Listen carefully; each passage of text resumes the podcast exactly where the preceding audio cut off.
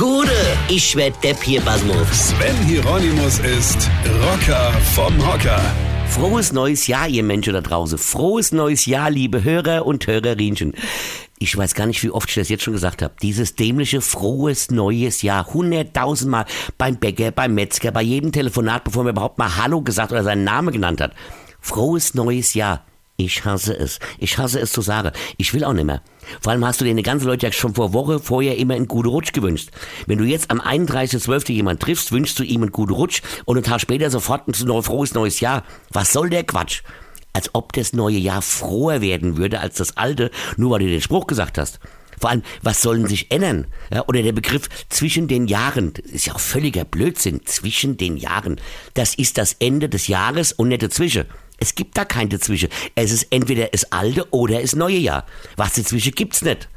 Aber egal, in der Zeit bist du wirklich nur am Floskel. Erst geht's los mit frohe Weihnachten, gefolgt vom guten Rutsch und endet im frohen Neujahr. Du verlierst dir irgendwann den Überblick, wem du schon was gewünscht hast. Und vor allem, warum wünscht man sich das nicht jede Woche? So frohe neue Woche oder sogar froher neuer Tag? Das ist doch viel individueller.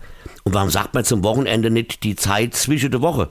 Ich dreh bald durch, echt. Frohes Weihnachtsrutsch ins neue Jahr. Ach so, das haben wir ja auch schon hinter uns. Ach, was weiß dann ich? Weine kenn dich. Weine. Sven Hieronymus ist Rocker vom Hocker. Tourplan und Tickets jetzt auf rpr1.de. Weine kenn dich. Weine.